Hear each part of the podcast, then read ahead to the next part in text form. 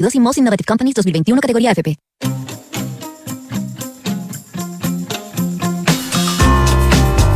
Duna presenta Terapia Chilensis con Arturo Fonten, María José Ochea y Andrés Benítez. Duna. Sonidos de tu mundo.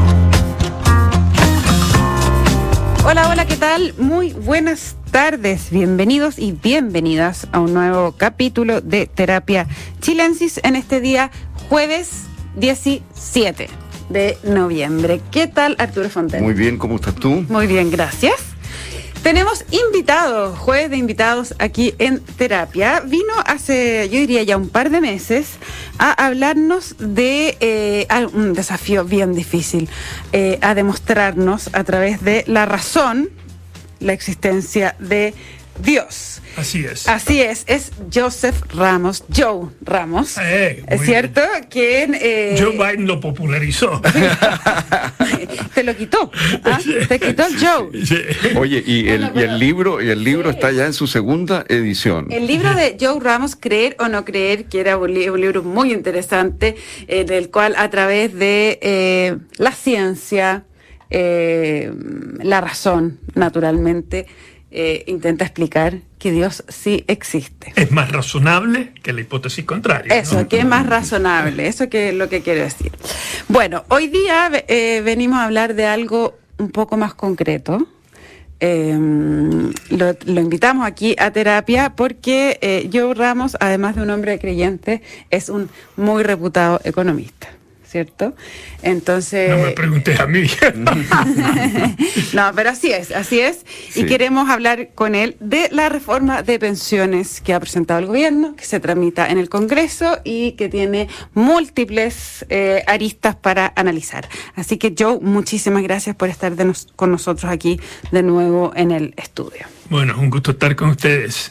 Encantado de estar aquí con este economista que ha escrito un gran libro de filosofía, aparte de muchas otras cosas como economista, porque ese libro sobre la existencia de Dios en realidad es un libro de filosofía, hay que decirlo, no es un libro de, de religión, digamos, en el sentido... Bueno, Gracias, pero antes de entrar a- a- al, al tema de las pensiones, al- ¿convenciste a alguien? O sea, convertiste. convertiste, quiero decir. Lo más cercano, tuve dos eh, eh, anécdotas. Un amigo eh, que me dijo, fíjate, me devolviste la esperanza, pero eso no quiere decir que Bueno, cambió. pero, pero Bueno, me parece pero- que es un gran paso. paso. Y otro, un amigo eh, judío, eh, o sea, judío étnicamente, que dijo, por primera vez volví a la sinagoga después de 20 años. Ah, bueno. Kippur. Pero, O sea, de pero- nuevo... eh, eh, Bueno, pero Bueno, eso sí, es a mí me logro. parece que es una conversión, de gran todas logro. maneras, de todas maneras. Así que, bueno, felicidades por eso. ¿Ah? Que, qué bien, debe ser igual, debe ser bastante bonito para ti sentir que pasen ese tipo de cosas, que la gente se ab- abra su mente, se plantea nuevamente ciertas dudas o preguntas a partir de una, de una obra eh, tuya, tan Sí, importante. bueno, no, estoy muy contento en eso. Ojalá que sirva. Bien, pues. Bueno, vamos a las pensiones. Vamos a las pensiones. Ya, súper simple. ¿Qué es lo que más te preocupa del proyecto presentado por el gobierno de reforma a las pensiones? No voy a decir lo que más me preocupa, porque no, no tengo una jerarquía de cosas. Déjame partir con algo que sí me preocupa de esta, de la de Michelle Bachelet y la de Sebastián Piñera. Ningunas, incluyendo esta, ha dicho cuál es la tasa de reemplazo que se va a lograr con esta reforma. ¿Qué es la tasa de reemplazo? Para que Sí. el auditor entienda. La tasa de reemplazo se refiere al punto más central. Es decir, ¿qué porcentaje de, tu ingreso normal va a ser tu pensión? Hasta un año atrás, esta cifra era 40% del ingreso imponible, 40%. Obviamente se necesitaba una reforma. Eh, con la PGU, Sí. la pensión garantizada universal, ha sido un cambio drástico en esto, porque eh, estimo que la tasa de reemplazo de una pareja en torno a un millón de pesos, que como la mediana, el ingreso mediano en Chile, es casi 700 mil pesos. Respecto a un millón imponible, Claro. Pero no líquido. No, El líquido es 850. Por consiguiente, el 700 es 80% del Del ingreso líquido. líquido. Eso hoy, hoy sin hacer nada para la, la persona mediana, es decir, la familia del 50%, 50% de la fa- familia. Si, si, si tiene un ingreso... te refieres como promedio, en el fondo. Eh, eh, Es un término técnico estadístico que divide la población ah, en- ya, la media, ya, ok. en, en- en la mitad, la gente gana Sí, sí. un- menos de eso, la mitad más que eso. Ya, ok. Si ganas menos, tu tasa de reemplazo es porcentualmente más alto que el 80 líquido. Y si es más, si ganas más, es un poquito menos. ¿ok? Eso es, eh, entonces, y, y uso esa cifra porque eh, la mediana, porque eh, eh, esto es para la gran mayoría de la gente. Claro, es más, es más fuerte que esa cifra que el promedio, digamos. Sí, porque el promedio tienes a alguien que gana 2 millones de pesos y alguien que gana 100 mil, y el promedio es un millón cien. Claro, claro, claro. Entonces, ¿cierto? Claro. Entonces, esto yo creo que no, primera cosa, no se ha valorado lo que ha significado esto en pensiones, la PGU. Eh, O sea, se hablaba en tiempo, cuando se creó la AFP, de un 70% como una tasa. menos lo que es la OCT, ¿no? La OCTE es 65%, 65%. la líquida, la líquida. Ya. 65%. La tasa de reemplazo en la OCT líquida es de 65%. 65. Y ahora con la PGU que tenemos, eh, vamos a estar en 80 líquido. Ya, o no vamos a estar, estamos. Ya, perfecto. Eh, Muy sobre la entonces. eh, con, ya, ya, ya. Ahora, por supuesto, hay que las mujeres, que, o sea, hay eh, todas estas diferenciaciones que habría que hacer, pero esto está hablando por medio. ¿Por qué se necesita aún así una reforma? Porque desgraciadamente las, la rentabilidad de los fondos a futuro va a ser bastante menos que la rentabilidad del Inmediato. pasado. O sea, la gente jubilada ahora partió 40 años atrás, o algo así, y se aprovechó en el caso chileno, bueno, que no importa, de todas las privatizaciones, entonces la rentabilidad fue particularmente alto. Hoy, las AFP o la institución que sea, invierten en los mercados internacionales y las bolsas internacionales suben 4, con suerte 4,5%. Entonces, la rentabilidad futura ya va a ser menor, ya sabemos eso. Ese es un dato. O sea, tu, tu, tu preocupación, por así decirlo, va más por el, por el monto recaudado que por quién lo recauda. Ah, eh, eh, o sea, creo que el tema de fondo es cuánto va a subir las pensiones. Claro. Yo diría el volumen total, así como cada una de las propuestas. Para solo terminar el punto, debido a que la rentabilidad va a caer, debido a que la esperanza de vida va a felizmente continuar aumentando, eh, el periodo, en este caso, de la pensión tiene que durar más, eso afecta a la pensión, va a ser menor, que las tasas de interés, que es un tema te- técnico, pero que van a ser más bajas. Por consiguiente, por todos estos motivos,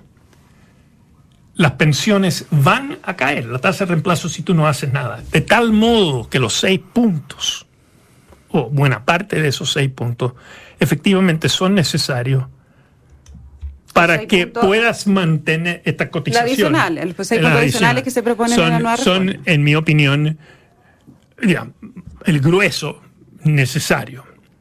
Eh, ¿Ok? En mi opinión, no se necesita subir la PGU a 250 mil pesos. O sea, eh, Eso es lo que está proponiendo ahora el se propone en el gobierno. ¿no? Exactamente, de porque creo que 150 creo que con la compensación de los seis puntos vamos a mantener una tasa de reemplazo líquido en torno al 80%, que eh, es formidable. Ah. Es muy superior a como era en el pasado y formidable, o sea, en estándares internacionales y eh, es razonable. Además, tú sabes, los viejitos, el 80% son dueños de su casa. Entonces tampoco tienen el gasto eh, de arriendo. Entonces, un- un- una tasa de reemplazo 80% es re buena. Eh, bueno, esas son las estimaciones que hago yo. A mí lo que me llama la atención que en la discusión, y yo estoy seguro que cuando tú viniste aquí no tenías, eh, no. No. venías preparado para lo que te acabo de decir. No, para nada. Ni tampoco Arturo.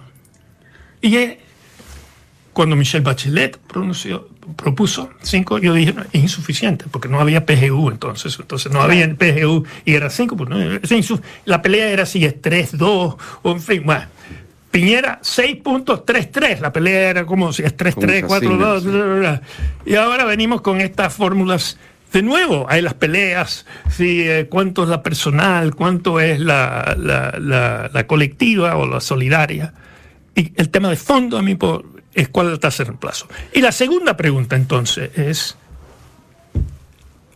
eh, después de sellado eso, ese tema es, eh, ¿por qué queremos transferir ingresos a la actual generación? Pues esa es la filosofía de- del colectivo. Cuando en mi estimación, el problema es que las futuras van a tender a caer. Son las que van a caer.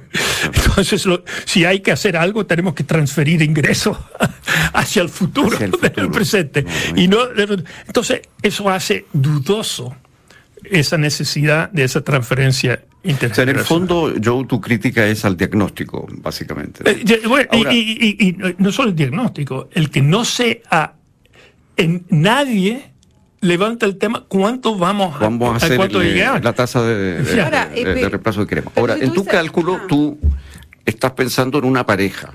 Sí.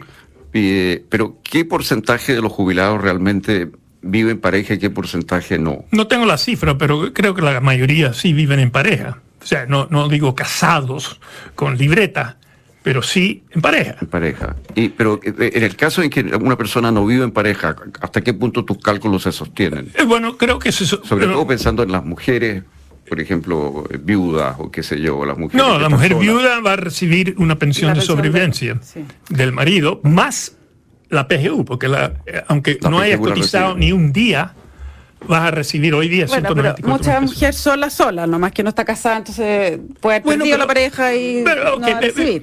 para eso, para eso, ataquemos eso, pero no tenemos que cambiar, eh, inventar 25 mil fórmulas si lo que estamos eh, tratando de focalizar en, en particulares grupos. O sea, un PGU diferenciado, por ejemplo, no es algo que me daría asco. Ahora- o sea, me parece que es una fórmula muy simple de beneficiar a los que uno considera que deberían ser beneficiados.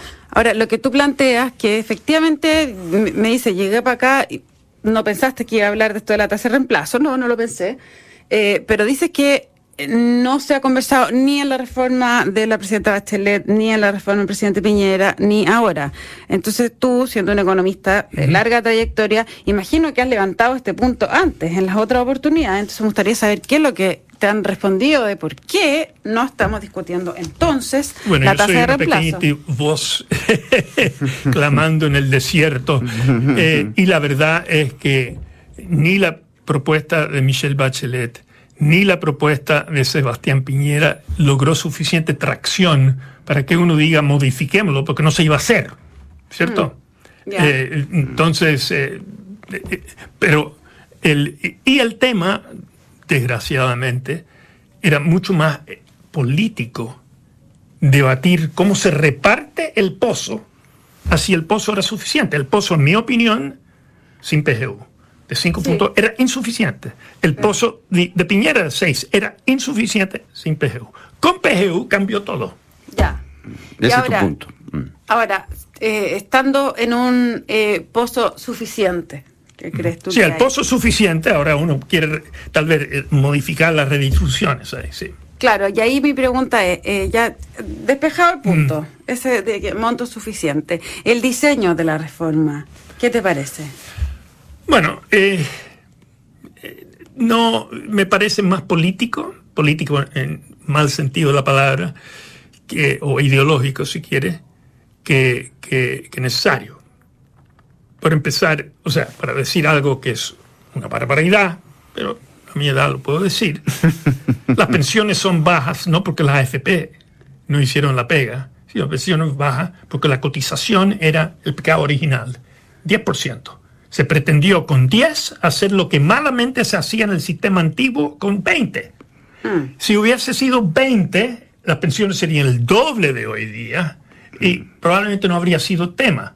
O sea, Ese es el pecado original, sin eh, duda. eh, eh, agrégale, eh, eh, que por supuesto es el- yo diría central, agrégale la informalidad que lamentablemente es estructural, no es algo, no es que la gente son malula, que son informales para evadir, no, es que es un mercado laboral que por 20, 30 años más eh, el gaffiter no va a estar boleteando, el tipo del kiosco no va a estar boleteando, el que vende en la feria tampoco, eh, eh, el ambulante, en fin, y, y- y son 20%, eh, bueno, informales, 27% de fuerza de trabajo.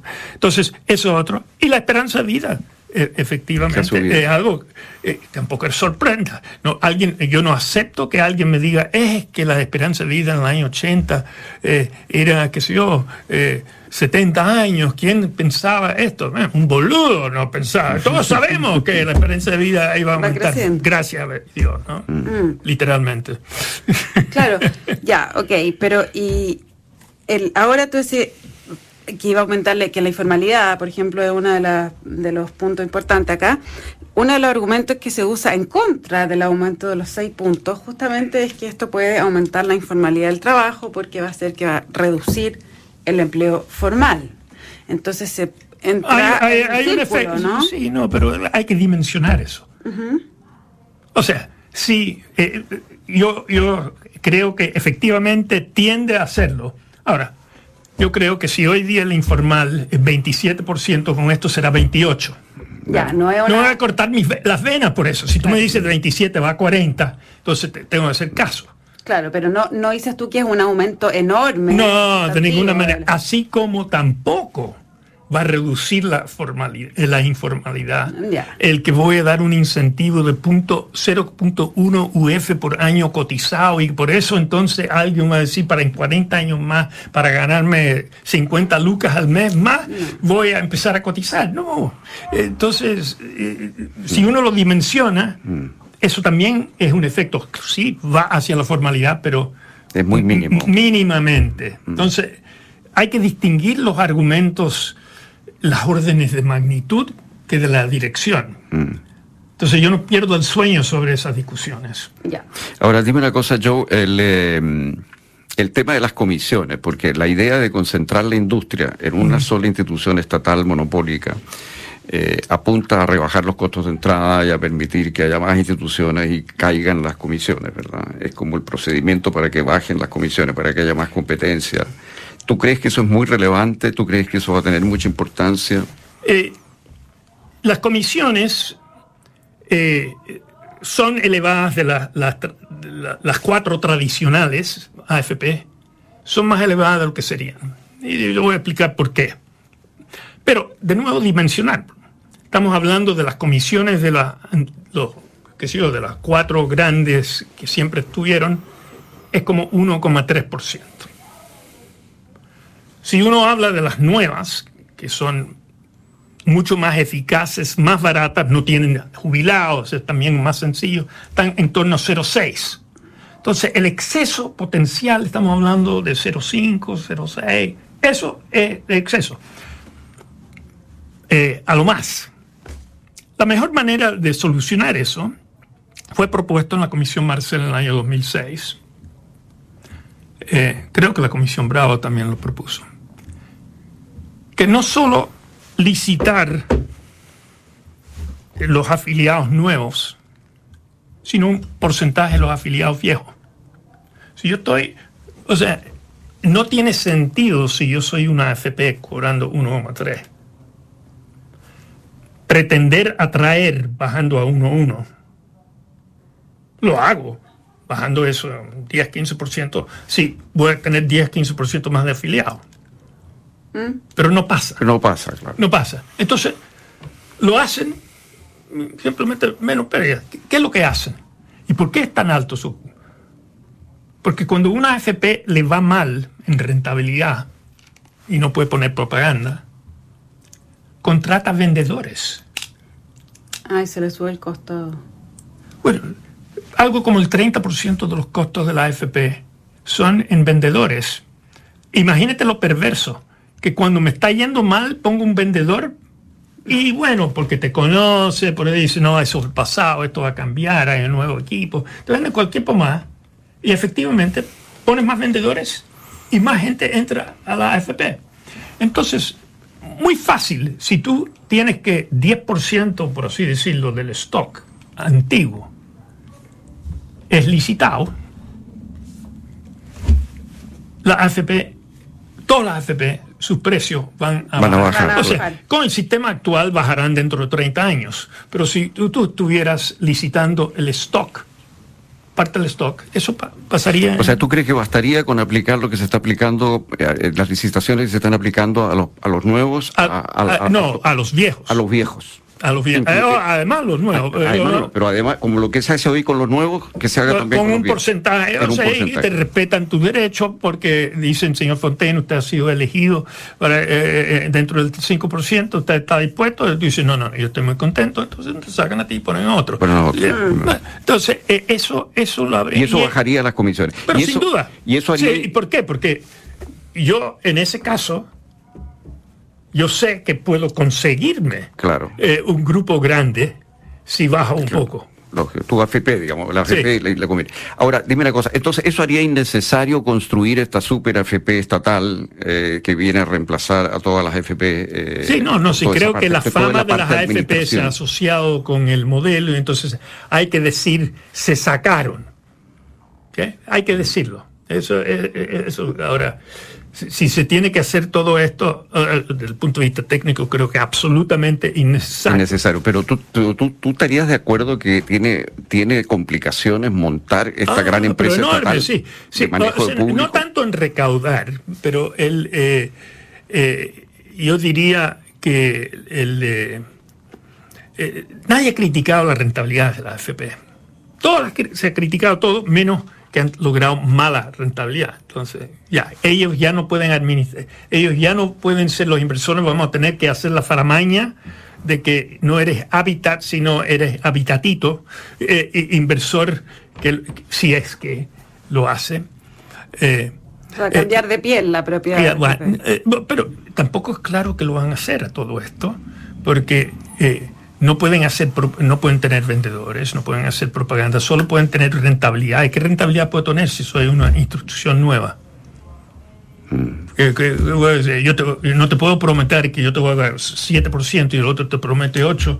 O sea, eh, no. Sí, y además son, los fondos son generacionales, entonces hay muchas limitaciones también. eh, hay más limitaciones que hoy para invertir los fondos. Bueno, pero sí, eh, sí, sí, pero no, no exageremos ese punto. O sea, hoy día el fondo E es un generacional, por decirlo. La mayoría de la gente que está en E, hay gente que se Sí, cambia. pero tú decides un poco, puedes tener un De- de porcentaje que tú apuestes a algo más arriesgado. Hoy día lo decide más bien el afiliado. Eh, Ahora bueno, a tener o sea, algo no, no, más no lo regulado. deciden, la, la gran mayoría de los afiliados eh, son ovejas aquí, corderos, o, o se ponen en el C y se quedan en el C hasta el día de su, hasta el día de su jubilación, al no ser sea, que el sistema los mueva. Yo no me he movido nunca en la vida. No, pero hay mucha gente que se mueve. No, no, y hay gente que recuerdo con Felices Incluso Forrado, hay un negocio neto, cada dos meses. Sí, Sí, sí. Y eso, eso se, se, se limita. Entonces, yo, yo no sé. eh, ahora, a mí lo que me preocupa bastante es la estructura, el personal, la eficiencia de esta institución estatal que va a tener que administrar todas estas miles de cuentas, llevar el registro y atender cada caso particular. Fíjate que hay autopréstamo, por ejemplo. Cada autopréstamo va a ser distinto que otro. Cada persona necesita ser atendida por alguien en una oficina. Basta asomarse a cualquier sucursal de la FP en cualquier ciudad de Chile para ver la cantidad de gente que hay. Y son varias. Esto, todo eso se pierde, toda esa estructura se bota a la basura y hay que montar desde cero una operación estatal para cumplir No, esa uno función. podría, eh, eh, que, eh, o sea, lo que uno habría, yo habría querido es que pusieran una AFP estatal. Esa es tu opción. Una AFP estatal.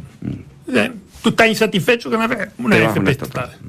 Y que, pero que sea como una alternativa elegible, no obligatoria. No, puede- incluso puede decir que en defecto, si, al no ser Ah. que eh, eh, va a la AFP estatal. Si no optas por una privada, vas Ya. a la estatal.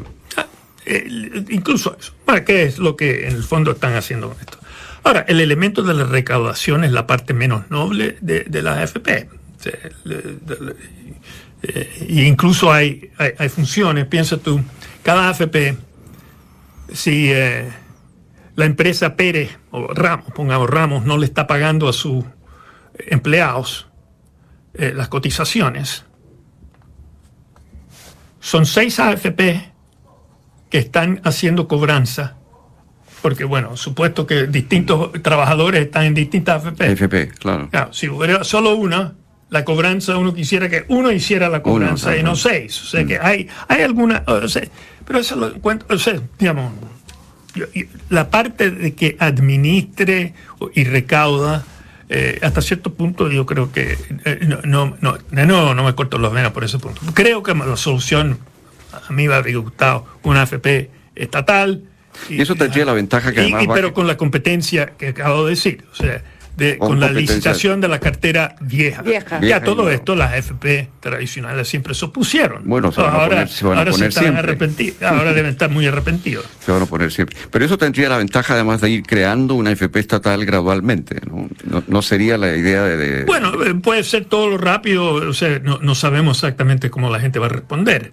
Eh, claro, pero el tamaño... sería Claro, sí, no, no, no, no, claro, el tamaño sería, o sea, Sería otro, ¿eh? Debo suponer que la mitad de la gente se quedaría donde está, no Donde más. está, entonces sería- eh, entonces, sí.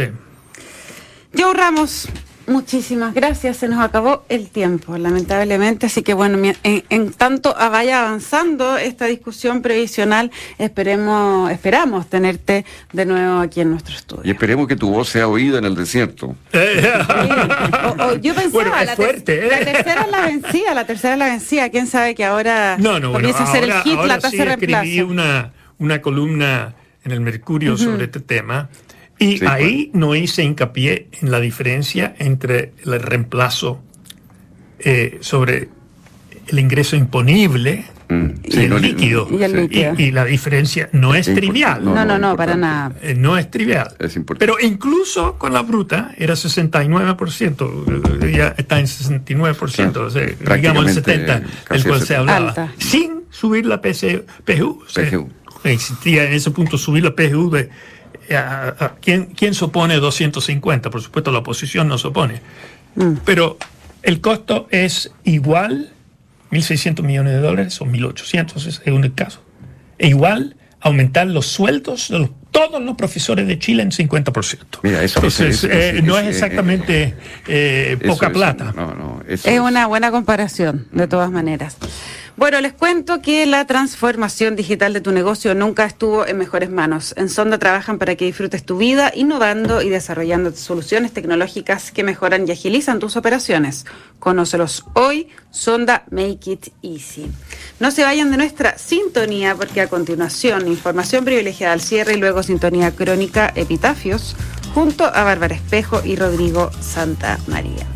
Arturo Fonten, muchas gracias de nuevo por esta conversación y Joe Ramos, ya te dijimos que has invitado para aquí eh, irnos explicando eh, el avance de esta reforma y quién sabe qué otros temas más, porque nos saca conejos del sombrero Joe Ramos. Quizá que otro libro está preparando ¿Quién secreto. sabe sobre, sobre el budismo? Ya. Que estén todos muy bien. Nos encontramos mañana a las 8 con más terapia chilensis. Buenas noches.